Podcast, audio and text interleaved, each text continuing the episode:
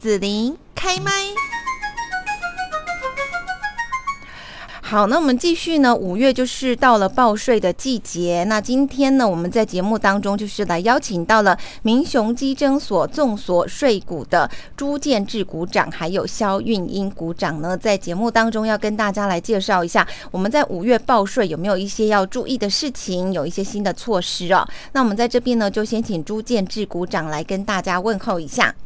各位听众朋友，大家好，我是民雄急诊所朱建志。好，还有肖运英鼓掌。您好，各位观众，我们我是民雄急诊所服务管理股股长肖运英。好，那么在这边呢，我们就先请朱股长哦来跟大家谈谈哦，呃，就是我们今年呢报税有没有一些税制的新规定？今年的新规定啊，大致上有五项的新规定哦。第一项是调高基本生活费，那基本生活费一百一十年调高由十八万两千调高到十九万两千。是历年来调高幅度最高的一年。第二呢是提高出租人的中所税优惠，公益出租人或者是公社会住宅使用的房屋租金收入，符合规定，它自一百一十年六月一号以后，租金收入免税额金额由每屋每月的一万元调高到一万五千元。第三呢是调增执行业务者及其他所得者的费用率。执行业务者及私人办理补习班、幼儿园以及养护疗养院，因为受到疫情的影响，一百一十年的医师人员按原定的部班费用率百分之一百一十七点五计算，非医师人员一百一十年度的收入总额较一百零九年度或一百零八年度任一年度减少达百分之三十者，可以按照原定部班费用率之百分之一百一十二点五计算。第四呢是个人未上市柜的股票交易纳入最低税负制，个人交易未上市、未上柜及未登录新贵公司所发行或私募之股票、新股的权利证书等所得，自一百一十年一月一日起，应该计入个人基本所得课税。第五是房地合一二点零上路，预收屋交易自一百一十年七月一日起纳入房地合一课税范围，所以一百一十年一月至六月份预收屋交易。并入个人综合所得税申报财产交易所得，一百一十年七月以后的交易则需要申报房地合一税。这是今年的大概大致的新的规定。嗯哼哼哼，是好。那除了说上面讲的这些新规定哦，五月份报税有没有一些新措施呢？诶，今年的报税有六项的新措施哈。第一项呢是强化手机的报税功能，延续去年手机报税的五个步骤。今年呢，更新增加可以编修配偶、抚养亲属以及编修版面进行申报资料的增修功能。但是，如果你是用现金、票据、晶片、金融卡，或者是申请延分期缴税的，就不适用手机报税。那第二项新措施呢，就是身份认证的方式新增医医事人员的一个凭证，民众可以到为服部核发的医事人员凭证为通行码，让医事人员的报税有多了一个选择。第三个新措施呢，是新增行动支付以及电子支付的缴税账户，账户缴税哈，方便民众使用手机报税。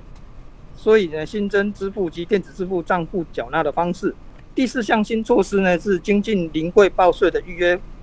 服务哈。今年呢，整合网络预约、电话预约以及现场预约取号三合一的叫号服务，民众可在三日前透过网络或免付费的电话。预约取号以减少等候的时间。那第五项新措施呢，是新增智能客服。今年新增加国税小帮手以及 b 棒两项的智智能客服哦，透过线上直接回答相关的国税法规面或系统操作面的问题，及时协助民众解决问题。第六项新措施呢，是税额试算服务部分，由简改以简讯的方式通知。今年税额试算由简通知呢，针对前一个年度。以凭证或者是行动电话认证的完成的税额试算线上登录的申报，且留有手机号码的民众，直接以简讯的方式去通知，以免民众漏接讯息。嗯，是我记得去年好像哦，就是呃，民雄基征所这边哦讲说，我们报重所税可以用手机申报方式，我记得用过了还蛮方便。可是哦，你知道其实操作还不是很熟悉，那一年报一次，所以要请股长再跟大家讲一下。比方说，我们如果自行申报哈，可以采用什么方式报税啊？那手机报税可以怎么操作呢？是，那民众呢，如果要在家自行申报，它可以透过下列的多元管道的方式来办理申报。第一种呢是利用自然人凭证、医师人员凭证、已注册的健保卡、行动自然人凭证，或者是其他经过财政部审核通过的电子凭证，或者是用行动电话认证的方式，透过财政部的电子结算申报缴税系统，就可以下载所得额跟扣除额的资料来办理申报。那第二个呢，就是它可以利用手机的装置进行申报跟缴税的作业。那透过行动电话认证呢，只要输入纳税义务人的手机门号、身份证统一编号、健保卡的卡号以及电信业者，就可以申报。手机版、电脑版都可以认证，免出门、免 APP，也可以免读卡机。那第四个呢，如果你是符合税额试算的服务者，可以利用线上登录、电话语音。或者是书面邮寄回复确认，或者是利用四大超商的多媒体资讯机列印税额试算缴纳单、零柜缴纳税款。第五呢是利用四大超商的多媒体资讯机列印，或者是到财政部电子缴税服务网站申请取得查询码，并且透过综合所得税的结算申报系统，或者是外侨的电子申报结算缴税系统。下载所得跟扣除我的资料来办理申报。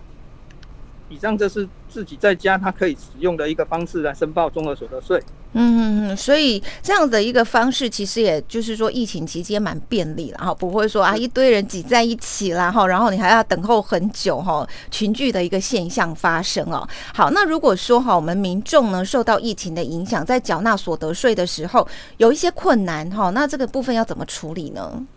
呃，如果民众受到疫情的影响啊，不能在规定期结算申报期限内缴清税款，他可以利用，可以在申报期限内透过网络，也就是税务入口网，还有邮寄或者是临柜办理的三种方式呢。只要减负他受疫情影响的收入骤减，或者是骤减薪等相关的资料，向国税局申请延期或者是分期缴纳税款，这样就可以。嗯哼，好，那在最后这边呢，就是要请肖运英鼓掌哈，也跟大家来呃介绍一下。听说国税局这边有一些好康的活动哦，可以让我们的听众朋友知道哦。那这方面呢，到底有什么样的一个活动呢？也是鼓励大家可以去报税，对不对？嗯，对，我们今年确实有针对这个部分哈，提供了一些呃报税的优惠的活动哦。像主要这主要是针对在五月份个人综合所得税的申报期间哦。我们有举办一个统一发票推行的，在宅府轻松报、虎府抽好礼的这样子的租税宣导活动。它有只要是涉及我们南税南区国税局辖区的民众呢，